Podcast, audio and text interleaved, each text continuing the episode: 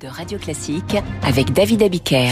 Il est bientôt 8h et nous retrouvons Franck Ferrand pour son point du jour. Bonjour Franck. Bonjour David, bonjour à tous. Quel 15 janvier avez-vous envie de ressusciter aujourd'hui? Celui de l'an 1200, puisque c'était le jour de la fondation par le roi de France, Philippe Auguste, de l'Université de Paris. Ah.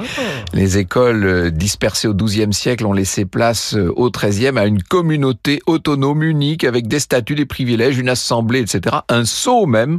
Cette émancipation s'est faite au détriment des autorités locales et surtout de l'évêque de Paris et, du chancelier de Notre-Dame, qui avait depuis le, haut Moyen Âge la tutelle des écoles du diocèse.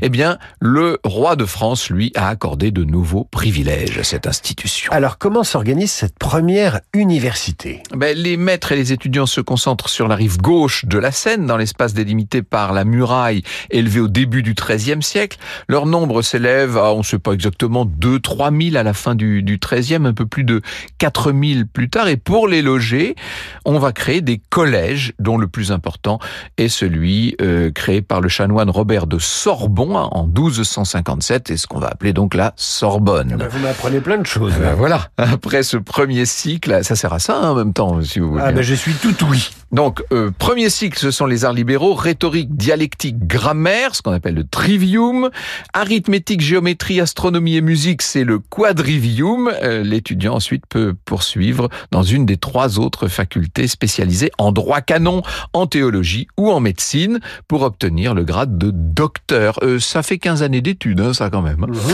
Beaucoup des anciens étudiants deviennent chanoines, évêques, certains cardinaux, certains deviennent conseillers des rois de France partir de Philippe le Bel, notamment. L'université pourra se targuer d'être reconnue comme une véritable autorité morale, bien au-delà d'ailleurs des limites du royaume de France. La célébrité de la Sorbonne, ça durera presque toujours. Et 768 ans plus tard, voilà. mais 68, mais ça c'est une autre histoire. On vous retrouve à 9h, Franck Ferrand.